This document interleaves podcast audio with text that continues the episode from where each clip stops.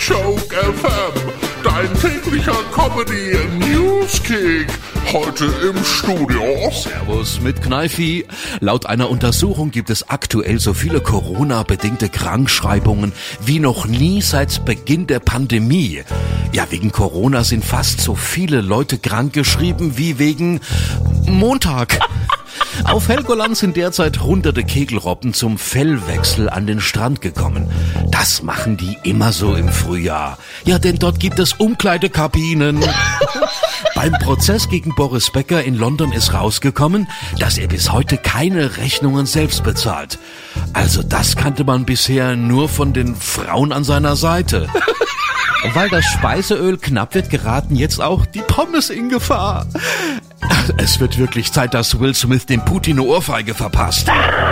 In Deutschland gibt es so viele Studenten ohne Abitur wie noch nie.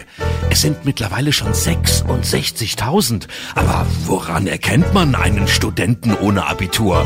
Ah, das ist doch ganz einfach. Er glaubt, der Numerus Clausus wäre äh, dem Klaus seine Handynummer. Die Autofahrer in Bremen haben die ältesten Pkw, sagen die neuesten Zahlen des Kraftfahrtbundesamtes. Es gibt in Bremen Autos, die sind so alt, äh, da werden die Pferdestärken noch vorgespannt. Oliver Pocher hat Rapper Omar angezeigt, der ihm am Samstag eine Ohrfeige verpasst hat. Das heißt, ach, endlich hat man Omar für einen Auftritt engagiert. Vor Gericht. In diesem März gab es so viele Sonnenstunden wie seit mehr als 70 Jahren nicht.